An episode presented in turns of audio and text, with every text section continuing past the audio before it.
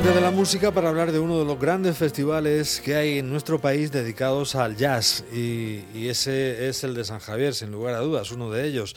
Además de un longevo, ya, eh, en fin, eh, necesario festival eh, de teatro, de música y de danza que también nos ha, ha mal acostumbrado este municipio de festivales, de grandes festivales, a tener todos los años en la cita estival y ahora pues eh, un año especial, un verano especial, este 2020 que vamos a tener que, pasar en la costa donde sea, pero desde luego privados de, este eh, atractivo especial ¿no? que brindaba San Javier año tras año. Su alcalde está con nosotros, él es José Miguel Luengo. Bienvenido, alcalde, buenas noches. Hola, buenas noches, muchas gracias. No, gracias a usted por estar ahí con, con nosotros una noche más. ¿A usted le gusta el jazz? Bueno, pues la verdad es que era una eh, materia que yo no había hasta que llegué como concejal, entonces eh, alcalde Juan Martínez Pastor, y ahí, bueno, pues empecé a, disfrutar de aquellas noches de jazz y la verdad es que, bueno, pues verano a verano he ido disfrutando de noches verdaderamente, bueno, pues eh, impresionantes y la verdad es que engancha. Me gustan más las fusiones, ¿eh? el jazz puro, bueno, pues todavía no estoy a, ese nivel para disfrutar una noche de jazz puro y duro, pero sigue con las eh, fusiones que se tratan, eh, bueno, pues de, de, de atraer eh, en el Festival de San Javier, pues he disfrutado de, pues de noches magníficas, desde luego. Está bien, esa, esa eh, apreciación que, que, hacía es de, ya de, de, medio entendido. Efectivamente, las fusiones son, son, una pasarela. no, las fusiones son una pasarela para luego entrar en lo duro, pero eso lo arreglamos eh, rápido. ¿eh? Luego ya cuando uno llega a lo duro, ya lo que no le gustan son las fusiones. Eso también pasa, pero bueno, hay que llegar al, al, final del camino, pero eso lo cogemos Alberto Nieto y yo una noche le damos dos catequesis y lo ponemos en su sitio. Bueno, yo con Alberto Nieto la verdad es que tengo sabe que es el secretario del ayuntamiento. Sí, sí, lo, sé, lo sé. Aparte de ser el director, bueno, pues es una de las personas, pues como saben, pues eh, que más conoce eh, en profundidad la materia de todo el país. ¿eh? Sí, sin duda, sin duda. Como secretario es excepcional y además le sobra tiempo para ser un excepcional director del Festival de Jazz de San Javier, que lo ha puesto donde está, ¿eh? Sí, es cierto. Por supuesto, con la ayuda del, del ayuntamiento, de los vecinos de San Javier, pero bueno, pues eh, ahí forma parte de esa historia 21 años de Festival Internacional de Jazz que el año pasado precisamente pues se declaraba de interés turístico nacional. Eso es. Yo em, eh, creo que luego nos, nos, mal acostumbramos, como decía al principio, a que esto funciona solo y todos los años tienes una cita y ya después nos hemos acostumbrado a veintitantos años y te acostumbras a que esté ahí, pero mm, la verdad es que desde, creo recordar, la tercera eh, edición del festival, que fue cuando pegó el gran petardazo con artistas eh, internacionales, con grandes bandas, cuando empezaron a venir grandísimos nombres de la escena, mm. yo no daba crédito, sinceramente, como aficionado no daba crédito, digo, no puede ser, esto es lo que había que ir a, normalmente a San Sebastián o a Vitoria o al Grec de Barcelona a ver, ¿no? Porque aquí no lo teníamos y cuando empecé a ver aquello dije, bueno, no me lo puedo, no me lo puedo creer. Ahora ya nos acostumbramos, mal acostumbrados, pero en fin, ahí está. Y digo mal acostumbrado porque este año no va a ser, no va a ser así con el Festival de Jazz, tampoco va a ser así con el Festival de, Teatro, Música y Danza. En fin, es un gran vacío el que deja San Javier y no solo en el municipio, sino en todo el terreno, todo el territorio costero, ¿verdad? Pues sí, la verdad es que era una oferta además eh, una de las cosas eh, que yo valoro más, precisamente el año pasado batimos récord de participación, tanto en el Festival de Teatro, Música y Danza, que celebramos el 50 aniversario, como en el Festival de Jazz. En cualquiera de los festivales, el año pasado fueron en récord históricos de participación, de público. Y, solo un año después, pues todo lo contrario. Con lo cual, bueno, pues se da esa, bueno, esa, esa circunstancia tan, tan extraordinaria pues la verdad es que quizá valoremos más aquellas eh, noches cuando vuelvan, ¿verdad? Aquellas noches eh, con esa, eh, ese auditorio al aire libre en el Parque Almansa, pues mágicas que hemos podido disfrutar, pues como las vamos a echar tanto de menos, seguramente el festival del año que viene, pues, pues ojalá que todo vaya bien y pueda ser, bueno, pues un, un regreso, pues como merecen cualquiera de los dos festivales. Este hombre que hemos oído al principio, Carter, estuvo el año pasado, justo el 21 de julio, allí haciendo las delicias de todo el mundo. Tiene 83 años la criatura. Llegó con, con 82 recién cumplidos. Y yo a veces me, me, asombro cómo se puede tener esa vitalidad y, y, ese nivel musical con, con, determinadas edades. De todas maneras, y a pesar de las ausencias, ¿hay previsto hacer alguna pequeña cosa si el tiempo y la pandemia lo, lo, lo permiten? Bueno, pues estamos en ello. El propio eh, director, bueno, eh, Alberto Nieto, está en contacto con Televisión Española, que quieren eh, seguir emitiendo. bueno, pues hemos sido de los festivales que más noches en Televisión Española han tenido, hasta hasta 12 noches, y ahora pues está haciendo un recopilatorio de, bueno, pues de los tres, cuatro últimos festivales para seguir emitiendo este año, bueno, pues grandes momentos del festival.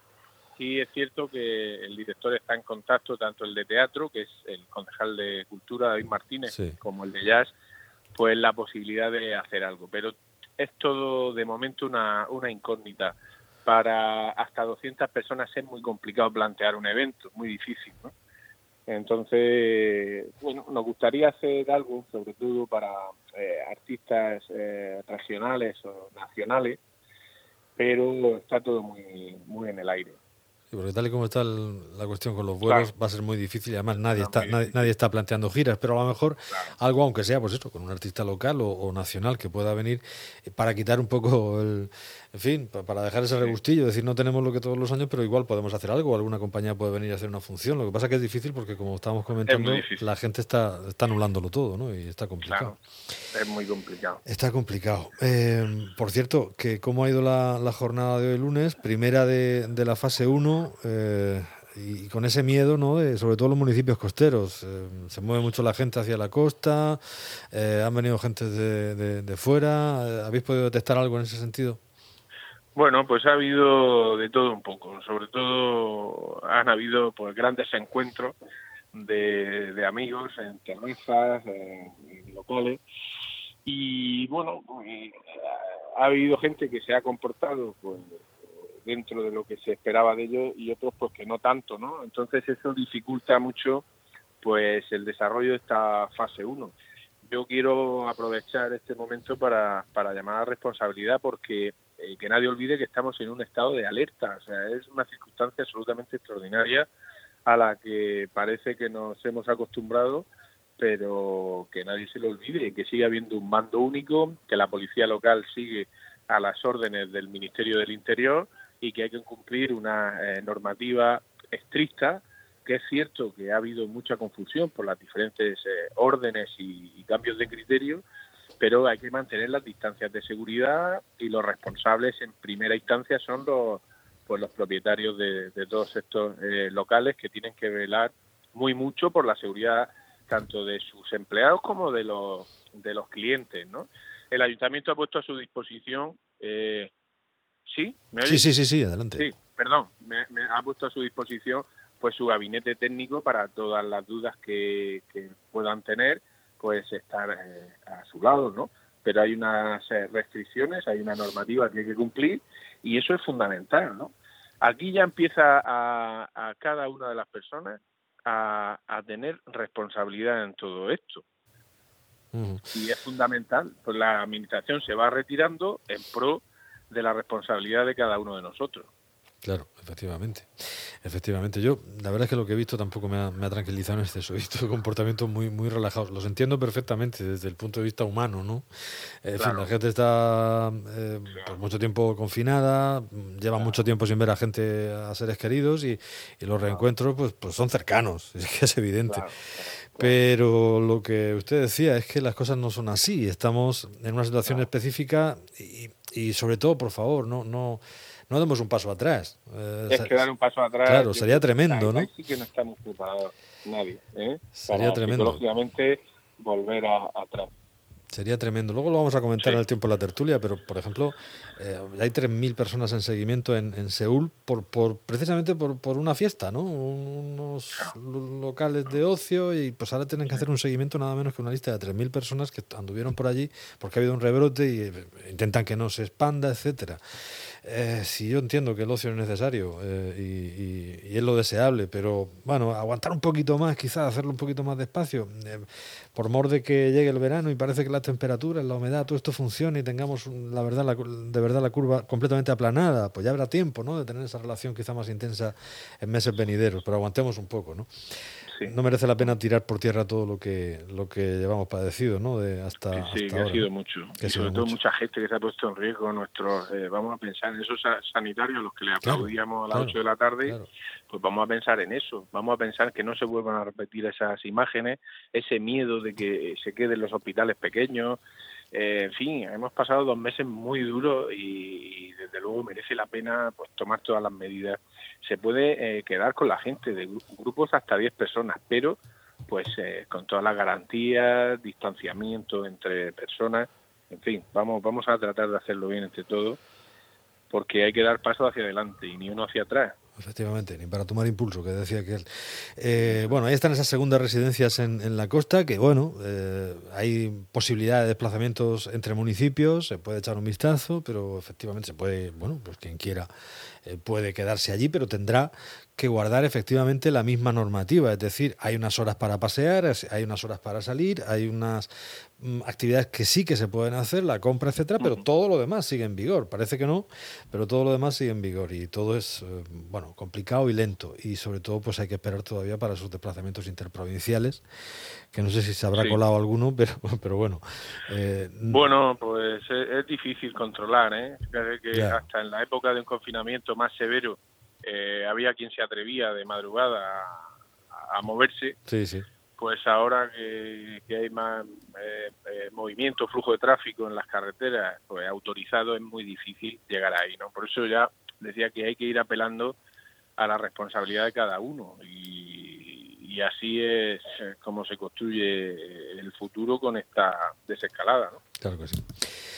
Pues estamos ahí. Es, queríamos simplemente un cambio de impresiones con el, con el alcalde de manera distendida para saber cómo había funcionado la cuestión. Y, hombre, inevitablemente ya muchas personas tienen, tenemos, ¿no? La vista puesta, empieza el calor y, la vista puesta en, la costa, ¿no? Y bueno, son municipios que, que, que, van a tener mucha faena, ¿no? En estas, en estas fases y ojalá que todo vaya bien y, ojalá que lo permita la situación y podamos acercarnos al Parque Almansa, aunque sea un par de noches en todo el verano, a ver alguna cosita.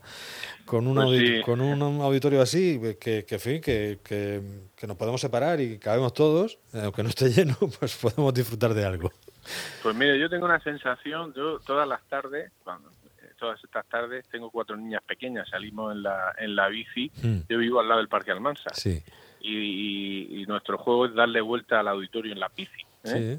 Y la verdad es que no, no dejo de pensar en la, en la tristeza de este verano, de ese auditorio, que tantas noches lo hemos disfrutado a reventar en, la, en el último verano, y pensar en que, bueno, pues que se quedase en ese estado fantasma durante este verano, la verdad es que no, no tenemos que tratar de, de, de, hacer algo, de hacer algo. Una, un apagón hasta el año que viene aunque sea controlando el aforo, claro, eh, eh máximo 200 personas, no sé, algo algo tendremos que hacer y que sea un concierto en abierto que pueda seguir todo el mundo por, por la web del ayuntamiento, no sé, hay que inventar algo para por lo menos mantener el pulso de, de, del corazón del auditorio. Seguro que sí, seguro que algo, algo podremos inventar de cara a esas fechas.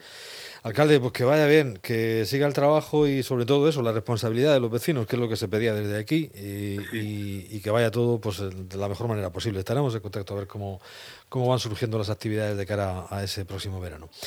José Miguel Luengo, alcalde de San Javier, un placer, buenas noches. Un placer, buenas noches, mucha salud a todos. Igualmente, adiós. Hasta luego.